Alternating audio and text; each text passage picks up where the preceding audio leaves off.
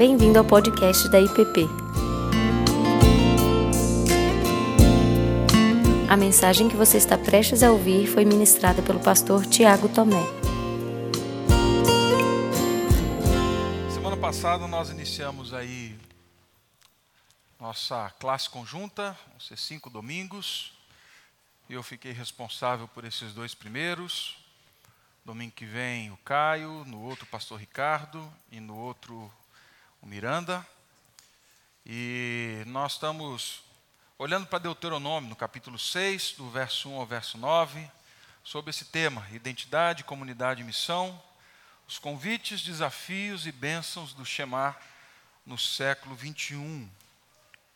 Então, se você quiser abrir a sua Bíblia, aí comigo.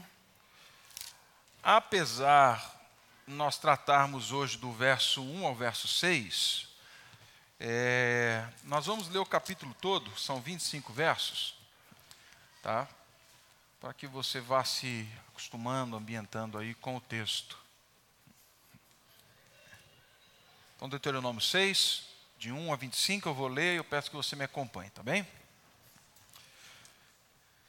Estes, pois, são os mandamentos, os estatutos e os juízos que mandou o Senhor teu Deus, se te ensinassem, para que os cumprisses na terra a que passas a possuir, para que temas ao Senhor teu Deus e guardes todos os seus estatutos e mandamentos que eu te ordeno, tu e teu filho e o filho de teu filho, todos os dias da tua vida, e que teus dias sejam prolongados. Ouve, pois, ó Israel, e atenta em os cumprirdes, para que te bem para que bem te suceda, e muito te multipliques na terra que mana leite e mel, como te disse o Senhor, Deus dos teus pais. Ouve, Israel, o Senhor, nosso Deus, é o único Senhor. Amarás, pois, o Senhor teu Deus de todo o teu coração, de toda a tua alma e de toda a tua força. Estas palavras que hoje te ordeno estarão no teu coração Tu as inculcarás a teus filhos, e delas falarás assentado em tua casa e andando pelo caminho, e ao deitar-te e ao levantar-te. Também as atarás como sinal na tua mão, e te serão por, por frontal entre os olhos, e as escreverás nos umbrais de tua casa e nas tuas portas. Havendo-te, pois, o Senhor teu Deus introduzido na terra que, sob juramento, prometeu aos teus pais, Abraão, Isaque Jacó te daria, grandes e boas cidades que tu não edificastes, e casas cheias de tudo que é bom, casas que não encheste, e poços abertos que não abriste, vinhais e olivais que não plantaste, e quando comeres e te fartardes, guarda-te, para que não esqueças o Senhor que te tirou da terra do Egito, da casa da servidão. O Senhor, teu Deus, temerás a ele servirás e pelo seu nome jurarás. Não seguirás outros deuses, nenhum dos deuses dos povos que houver à roda de ti, porque o Senhor, teu Deus, é Deus zeloso no meio de ti, para que a ira do Senhor, teu Deus, se não acenda contra ti e te destrua sobre a face da terra. Não tentarás o Senhor, teu Deus, como tentaste em Massá Diligentemente guardarás os mandamentos do Senhor, teu Deus, e os teus, e os teus testemunhos, e os seus estatutos que te ordenou. Farás o que é reto e bom aos olhos do Senhor, para que bem te suceda, e entres e possuas a boa terra a qual o Senhor, sob juramento, prometeu dar aos teus pais, lançando todos os teus inimigos diante de ti, como o Senhor tem dito. Quando teu filho, no futuro, te perguntar, dizendo: que significam os testemunhos e estatutos e juízos que o Senhor, nosso Deus, vos ordenou? Então dirás a teu filho: Éramos servos de Faraó no Egito. Porém, o Senhor de lá nos tirou com poderosa mão. Aos nossos olhos fez o Senhor sinais e maravilhas, grandes e terríveis contra o Egito e contra Faraó e toda a sua casa. E dali nos tirou para nos levar e nos dar a terra que, sob juramento, prometeu a nossos pais. O Senhor nos ordenou cumpríssemos todos esses estatutos e temêssemos o Senhor nosso Deus para o nosso perpétuo bem, para nos guardar em vida, como tem feito até hoje. será por nós justiça, quando tivermos cuidado, é, cuidado de cumprir todos estes mandamentos perante o Senhor, nosso Deus, como nos tem ordenado. Na semana passada nós olhamos para uma uma visão geral de Deuteronômio, né? E especificamente como esse texto ele se encaixa dentro da narrativa de Deuteronômio e da narrativa de toda a história. Nós olhamos um pouco para e conversamos um pouquinho sobre a, a tensão que existe entre lei e espiritualidade dentro desse texto. E aí então nós voltamos lá atrás e vimos como Deus vem se revelando desde o Gênesis, passando pelo Êxodo. Então ele fala que é Elohim, depois se revela como Yahvé. Logo em seguida, quando ele vai libertar o povo do Egito, ele se apresenta então como pai. E aí nós aterrizamos e fomos encerrando nossa aula, vendo que aquilo que é dito ao povo, na verdade, não se relaciona com um rei déspota ou que agora simplesmente toma um povo para si e agora vai oprimir, vai cuidar, ou vai ter o domínio sobre esse povo, como era com Faraó. Não, o relacionamento é diferente e as palavras são ouvidas de forma diferente. É? E aí nós vimos então, bem no finalzinho eu citei isso, que na narrativa aqui do livro de Deuteronômio, nesse momento, o povo está acampado temporariamente ali na planície de Moab, eles estão de frente para a terra prometida, para a terra ali de Jericó, e eles estão no limiar, e Moisés está expondo para para aqueles que foram libertos do Egito, os filhos daqueles que foram libertos do Egito também, o caráter da fé e da comunidade, da fé identitária deles, da fé comunitária. Eles ouvem por meio de Moisés como se Deus estivesse falando a eles. E Deus os convida então a uma devoção, a, a uma vida de exclusividade. O texto deixa claro também, na leitura que nós fizemos, que naquela terra eles estariam rodeados, rodeados de fábricas de manequins. Quem veio na semana passada vai entender do que a gente está falando. Se você falar assim, pastor, fiquei boiando, ouve no podcast, e aí você vai entender o que a gente está falando.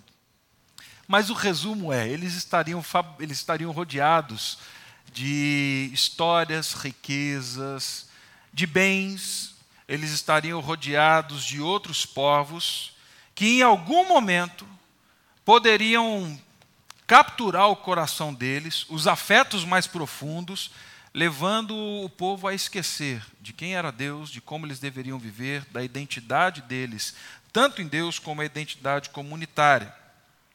E aí nós vimos que nessa dimensão relacional, então, progressiva, Deus propõe uma agenda para que eles guardem o coração. Deus propõe uma agenda para que, lidando com aquilo que é graça, porque a terra os vinhais, os olivais, os poços, as casas, tudo isso era um presente de Deus, era a graça de Deus. Mas para que eles lidassem com isso, de forma que isso não tomasse o lugar de Deus, o relacionamento com Deus, e para que eles pudessem assim então viver bem, ter vida longa, é isso que o texto fala. Deus propõe uma agenda, certo? Nós paramos aqui. E aí então no verso 4 de Deuteronômio 6, e aqui começamos a nossa conversa de hoje, existe uma um convite. Existe um convite de Deus que diz assim: Ouve Israel, o Senhor, nosso Deus, é o único Senhor. Ouve. Essa palavra ouve, que é o Shema, que é o que dá dá nome a, essa, a esse texto todo que nós lemos, na verdade, do verso 4 até o verso 9, o Shema é, é esse ouve que Moisés fala e que vai ser repetido na Bíblia durante por muitas e muitas e muitas vezes.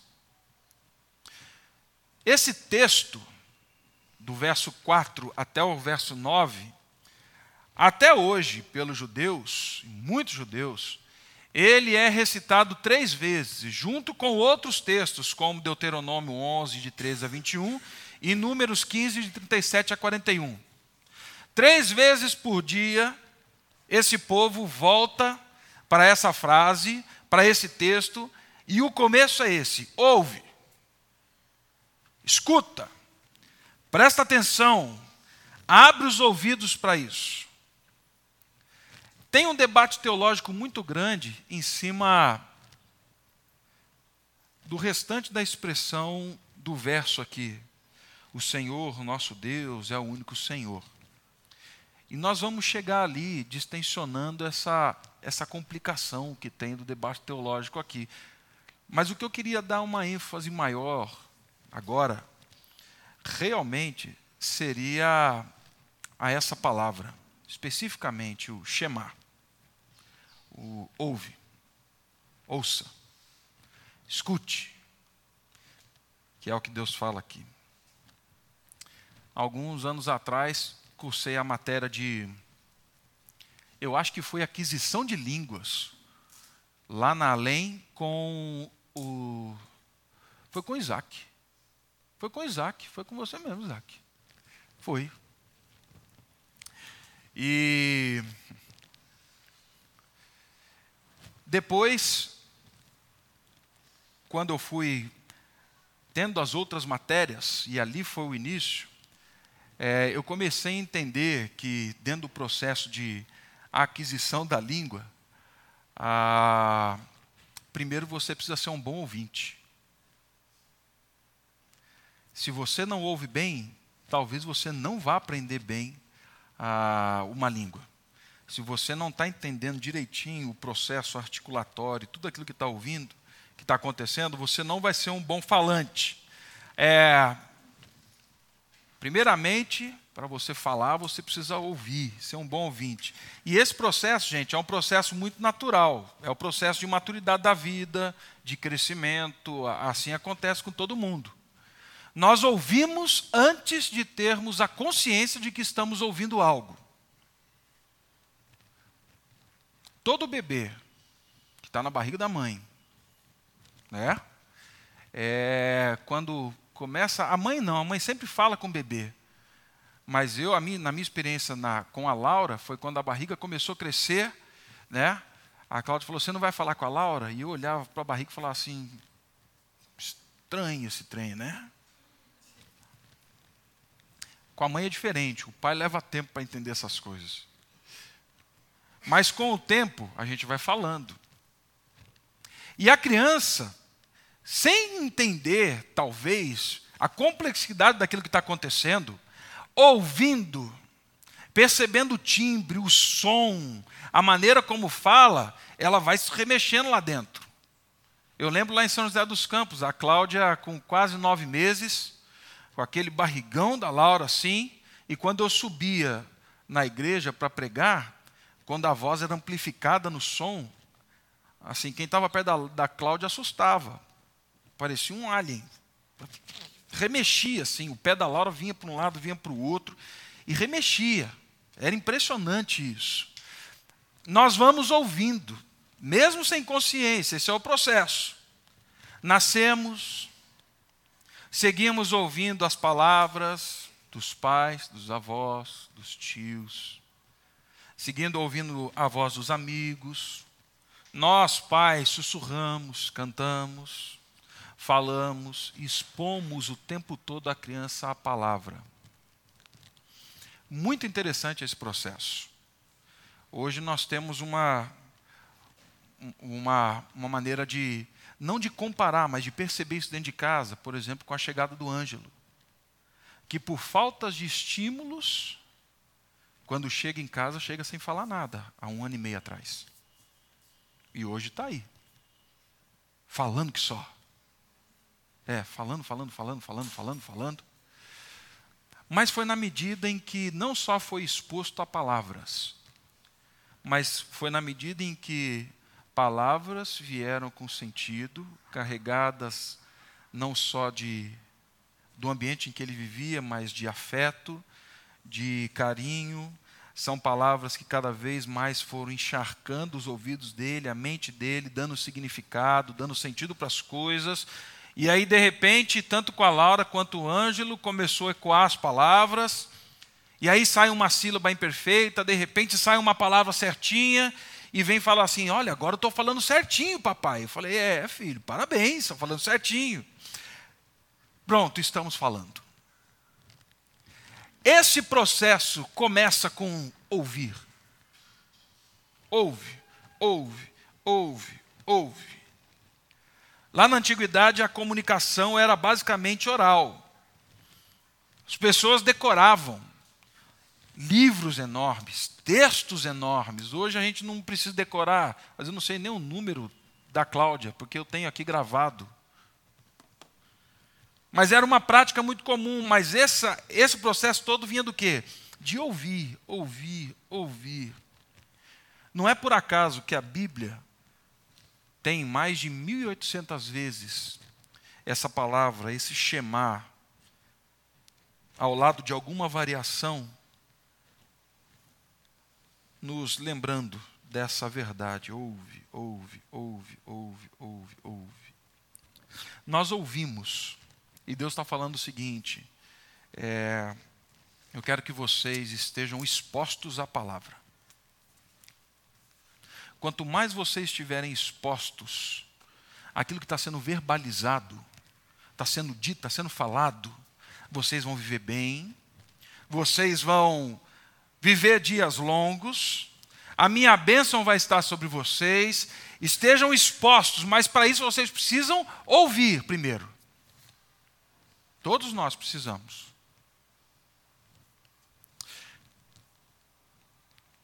Esticando um pouquinho o texto, ah, eles não só, esse convite do ouça Israel, não só acontece pelas palavras, não só acontece pela fala. Esse ouve Israel pode ser esticado de outra forma também. Ali no verso 8 e 9, Deus fala assim: também amarrarás como um sinal na tua mão, e elas lhe serão por frontal entre os olhos. E você vai escrever nos umbrais da sua casa e nas suas portas a lei. Eles escutavam a palavra dita, mas eles escutavam os sinais aquilo que estava acontecendo também. Aquilo que no meio do povo se fazia que refletia o resgate de Deus, quem Deus era, o que ele fez, a história de Deus. Então, ó, o pastor Ricardo cita Santo Agostinho, tal. Eu lembro de uma banda do Fruto Sagrado que eles cantavam Santo Agostinho. Né? Eles falavam assim: o que a gente faz fala muito mais do que só falar.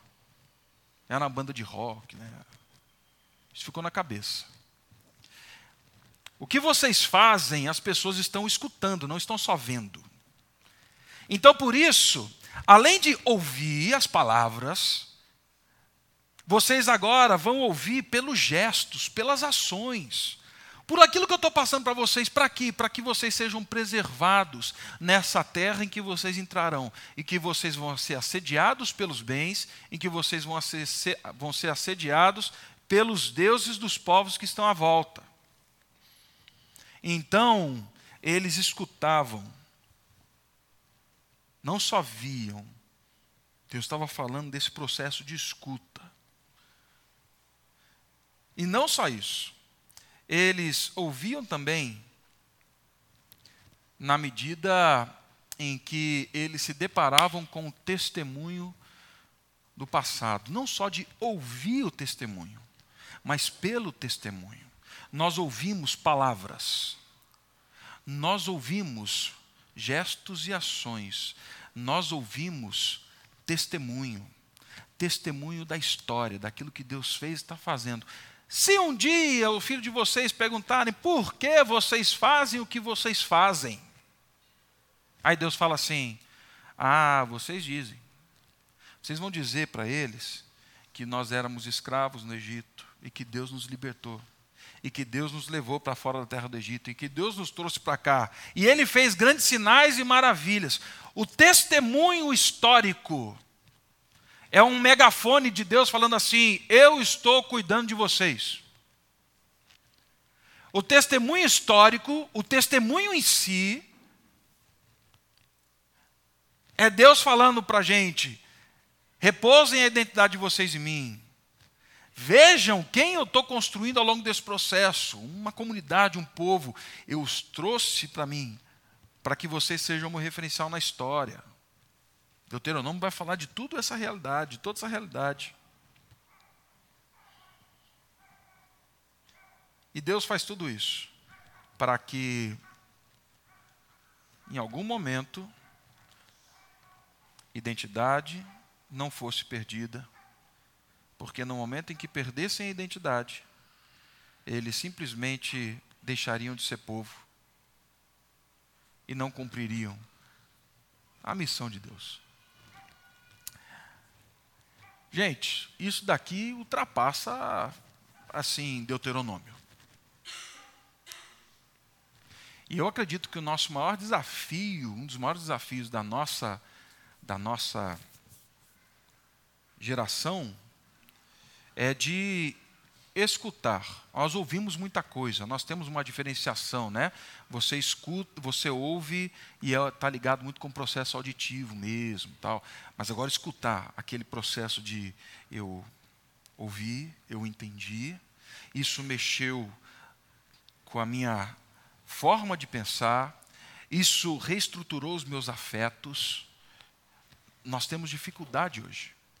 São muitas e muitas e muitas e muitas e muitas vozes nos assediando. Como disse na semana passada, no caso deles, que dava sentido, que poderia assumir o sentido da vida eram os olivais, os vinhais, os poços que não cavaram, as, as casas que não construíram, talvez os deuses dos povos em volta. Ah, mas hoje não é, gente. Como eu disse, pode ser a boa colocação profissional, o título, o status, a herança. Muitas coisas podem querer capturar, roubar o nosso coração. Muitas. E Deus está falando assim: ouçam, porque se vocês continuarem ouvindo essas vozes, elas vão ter um outro papel. Elas vão se desenvolver de forma diferente dentro de vocês. Mas ouço, ouço. O convite é para ouvir. Tá? O convite é para ouvir. E o Shema, ele não faz essa distinção entre escutar e ouvir.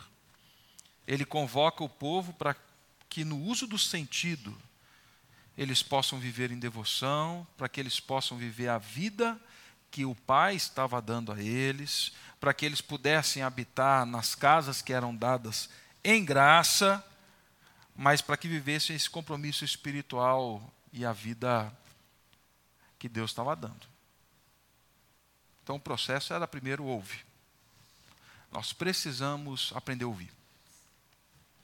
E ouvir e escutar a palavra. E aí depois disso, o texto então se divide em três partes. Aqui do verso 4 até o verso 9 nós encontramos, em primeiro lugar, uma afirmação é, ortodoxa ou doxológica. Tá? A primeira afirmação está no, no verso que nós lemos aqui, que fala assim: O Senhor nosso Deus é o único Senhor. Moisés segue agora dando expressão àquilo que se tornou o coração a, da confissão do povo de Deus. Elohim não é só o Deus criador, mas ele é Yahvé. Ele é o único Senhor, soberano sobre todas as coisas.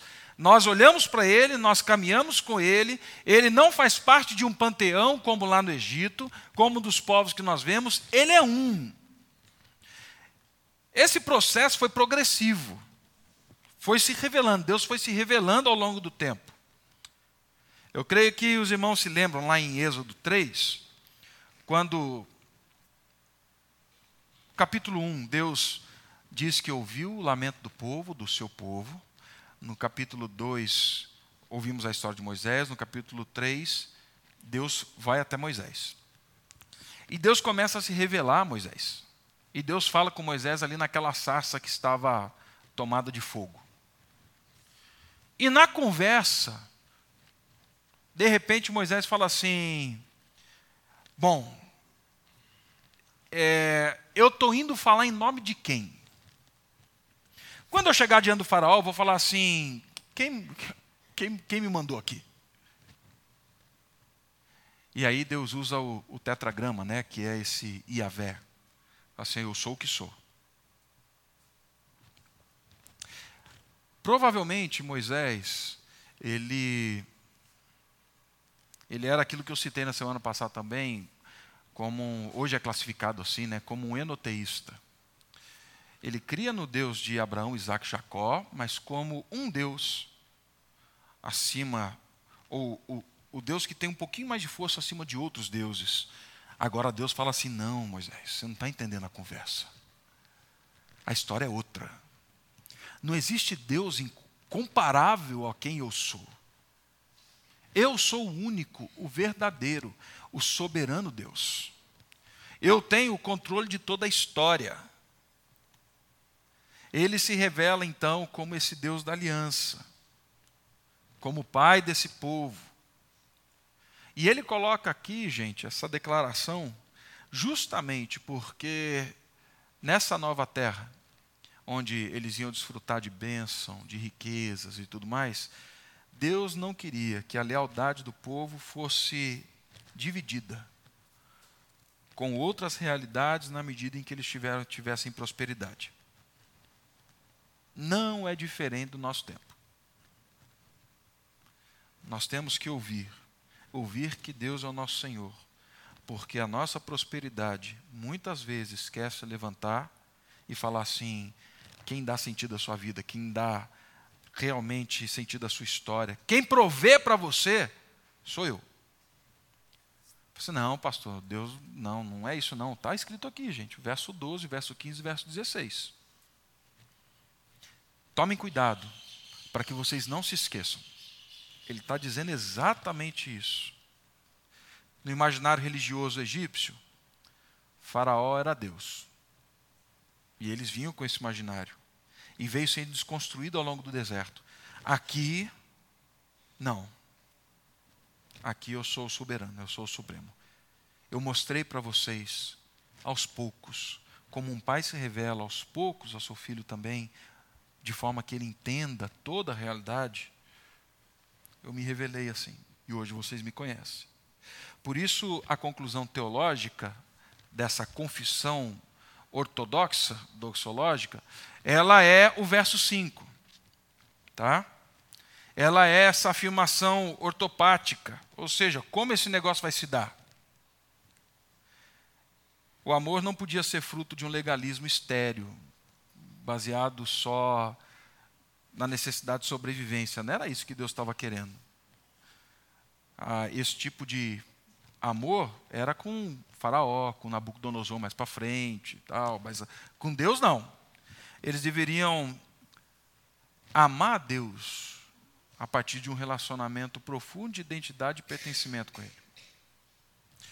Pastor, mas amor não é decisão? É, é, lógico que é. Amor não é obediência? Sim, lógico que é. Mas aqui, o texto realmente está falando de uma construção de identidade, de afetos mais profundos direcionados a Deus. Eu não estou falando só de sentimentos, eu estou falando dos afetos, eu estou falando daquilo que move. Deixa eu tentar dar um, um pequeno exemplo. A, a convivência,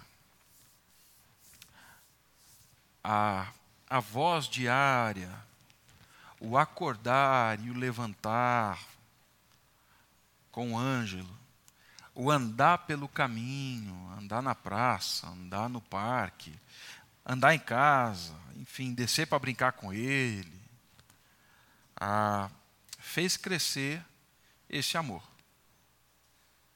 Foi uma construção. Ele é decisão, ele é ele é obediência, mas foi uma construção.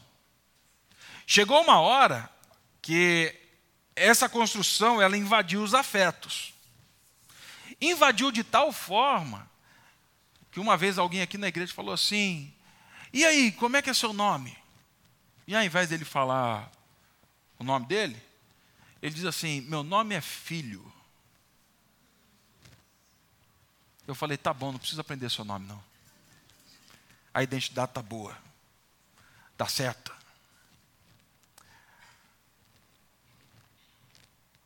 Quando o texto fala, portanto, ame o Senhor, que é o seu Deus, que Deus, o Deus que livrou eles da terra do Egito, de todo o teu coração, de toda a sua alma, de toda a sua força, escreve essas palavras no seu coração. Nós estamos falando dessa declaração de identidade, onde eu sei quem eu sou, sei a quem eu pertenço e sei quem me pertence. A ponto de mexer com os meus afetos, de eu falar assim, é, eu vou, uma hora eu vou responder certinho a sua, a sua pergunta, mas eu sou filho.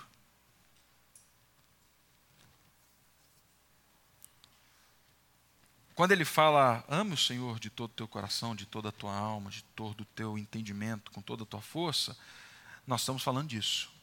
Desse tipo de amor que gera identidade.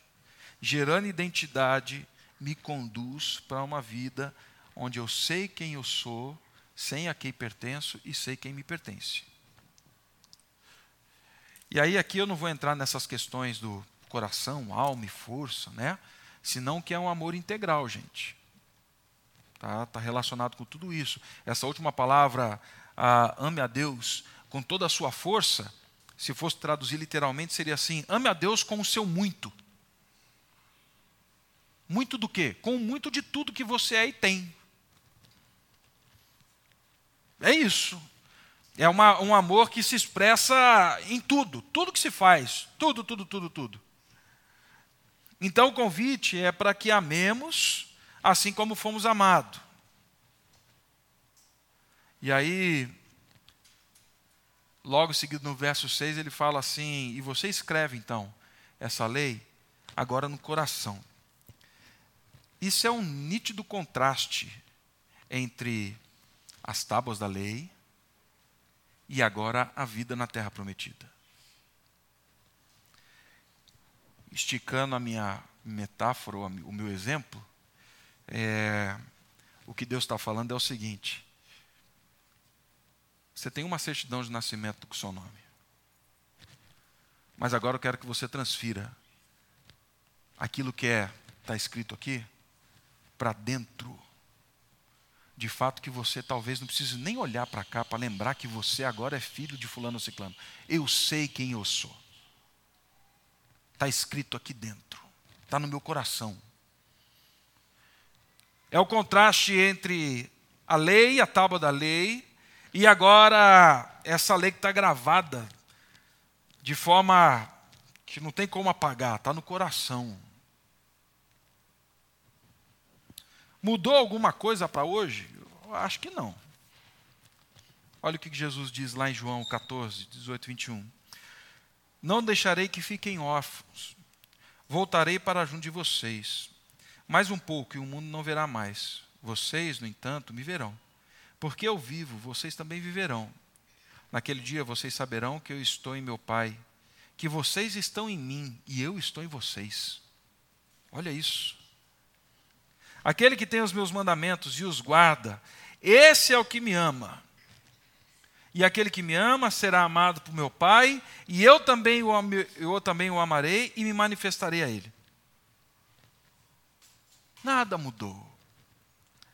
Ate as palavras, ate esse amor no seu coração, de tal forma que você saiba quem você é, para você viver nessa realidade do Pai.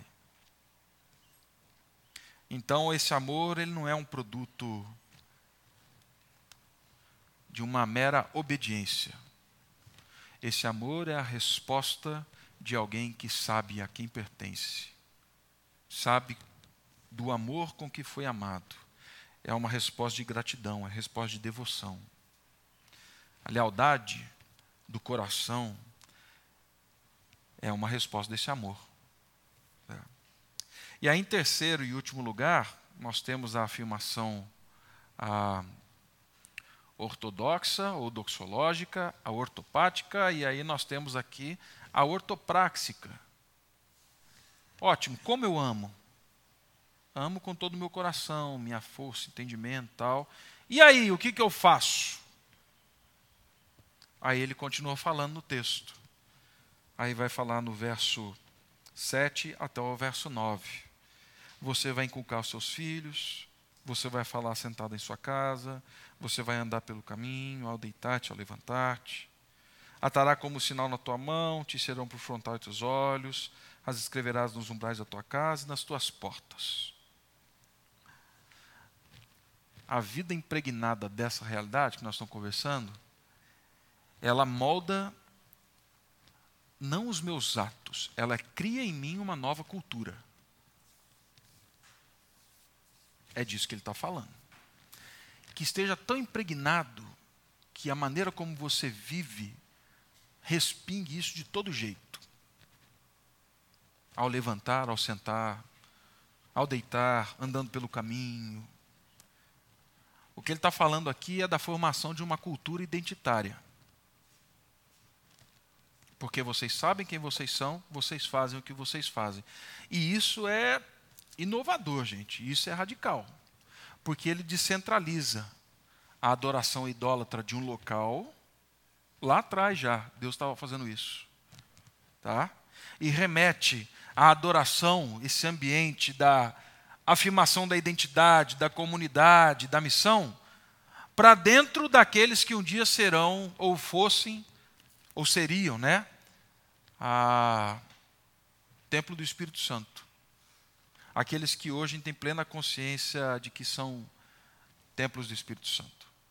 Então ele tira do local, de um local de adoração e joga isso para dentro da realidade da vida do povo de Deus. Então, essa proposta desses três blocos é realmente de uma formação identitária.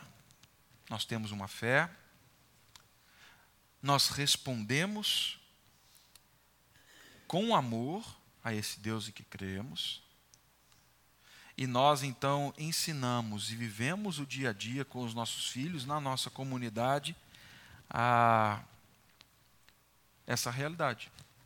É isso que a gente faz. E aí nós criamos então uma cultura, uma cultura de formação.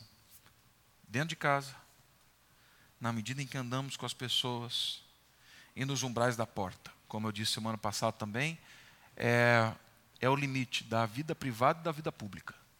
Os umbrais da porta. Quando eu saio, quando eu entro, eu lembro quem eu sou. E aí então, encerrando nossa nossa meditação aqui. Ah, uma pessoa uma vez disse assim: Mas, pastor, esse negócio aqui não é um convite para uma pessoa só, para só uma família? Eu falei: É, Deus está falando aqui para famílias, realmente. É, por outro lado, não. Quando Deus fala, ouve Israel, ele usa no singular, justamente quando Moisés usa, justamente porque ele vê o povo de Deus como uma unidade, como um único povo. Tudo o que vocês vão fazer reflete quem vocês são como um povo. Então, o que eu faço fora se relaciona com quem somos comunidade, como comunidade. O que fazemos como comunidade se relaciona com a minha família nuclear, com a minha casa. Por isso é que ele usa ouve no singular.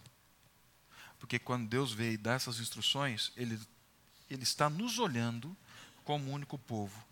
Assim sendo, a responsabilidade ela é de todos ela é de todo o povo. Ela foi dita no singular porque quando Deus nos olha, ele só vê um único povo.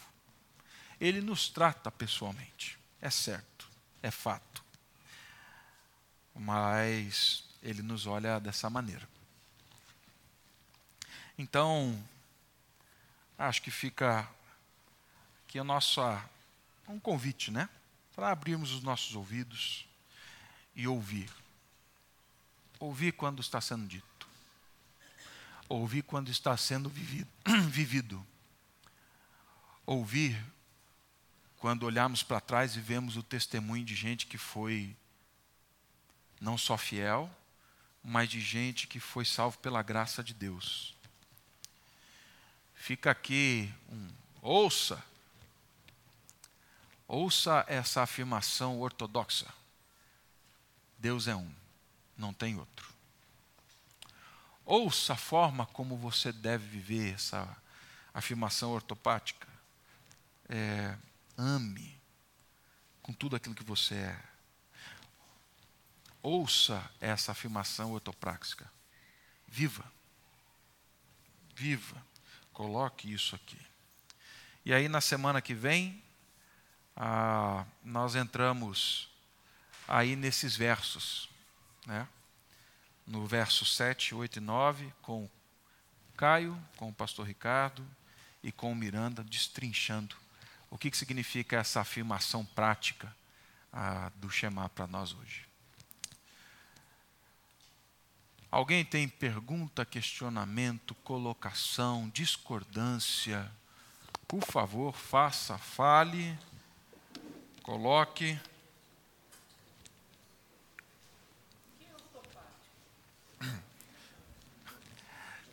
Tem a ver com, com, essa, com essa disposição do como nós fazemos. É, é uma, é uma palavra chatinha dentro da teologia também. Eu procurei outras, outras, mas achei bonitinha a estrutura dela ortodoxa, ortopáctica, ortopráxica. Foi só isso. Uma diz, uma diz sobre o que cremos, a outra diz sobre como cremos, e a terceira diz sobre o que fazemos com aquilo que cremos. Isso. Pronto. Mas tem a ver muito mais com o como, com o processo, com essa. Mais alguém? Sim, Miranda.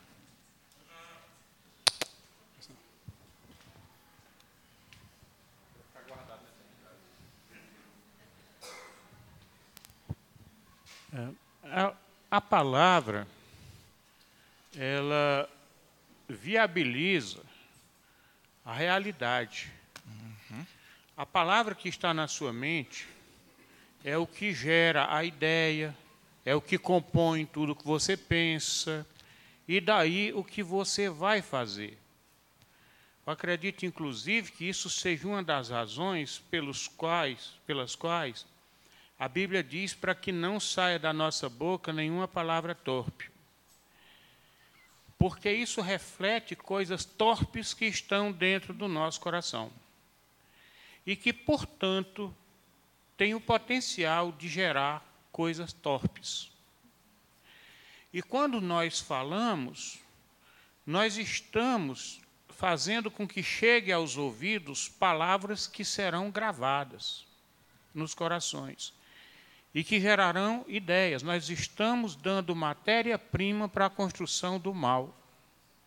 Se você chegar numa, numa favela de tráfico de droga, de todo esse tipo de coisa, e ver entre os jovens toda uma linguagem de violência e de imoralidade, foi aquilo que eles aprenderam e o que eles estão fazendo é com a matéria-prima que eles receberam.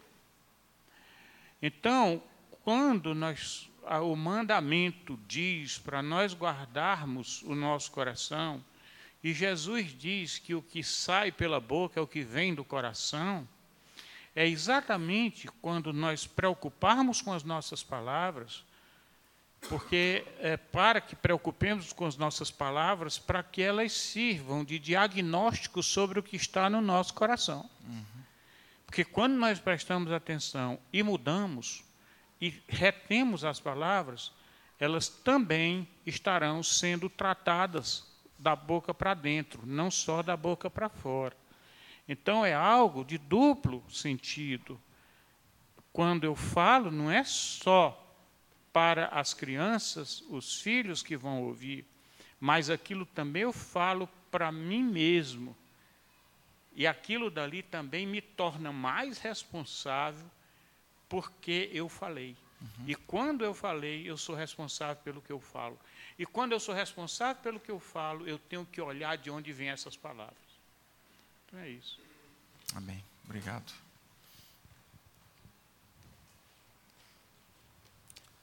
Mais alguém? Não tá, joia. Vamos orar.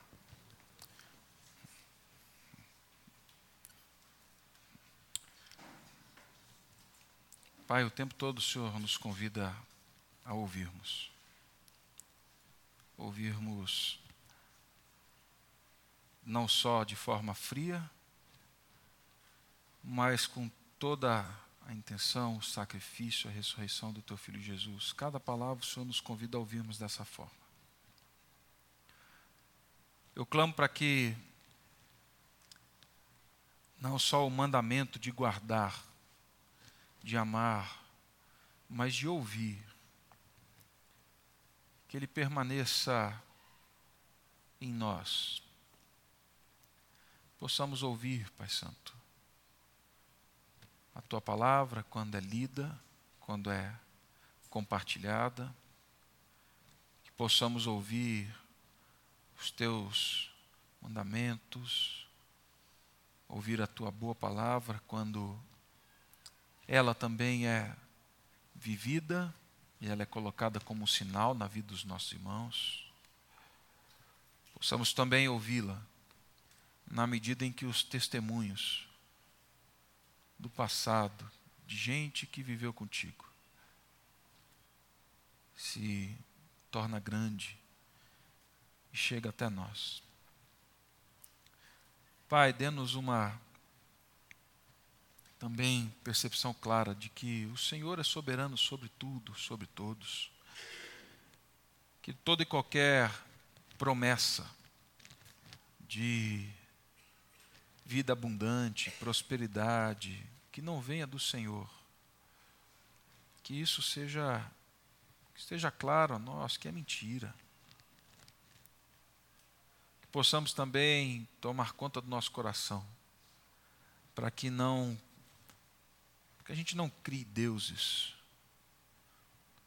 dentro de nós, na nossa mente, na nossa fé, no lugar do Senhor. Ajuda-nos a viver esse amor e amar o Senhor de forma integral, profunda. Ajuda-nos a amarmos o Senhor de tal forma que a nossa identidade repouse no Senhor e só no Senhor. Dê-nos também meios de viver isso, de compartilhar, de ensinar, para que o teu povo, aqueles que vêm depois da gente,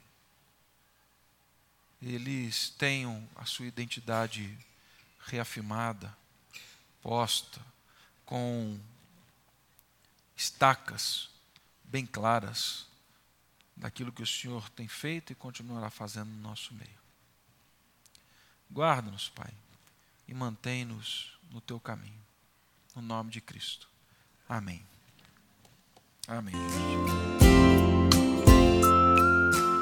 Você acabou de ouvir o podcast da IPP. Para saber mais, acesse nossa página em www.ippdf.com.br.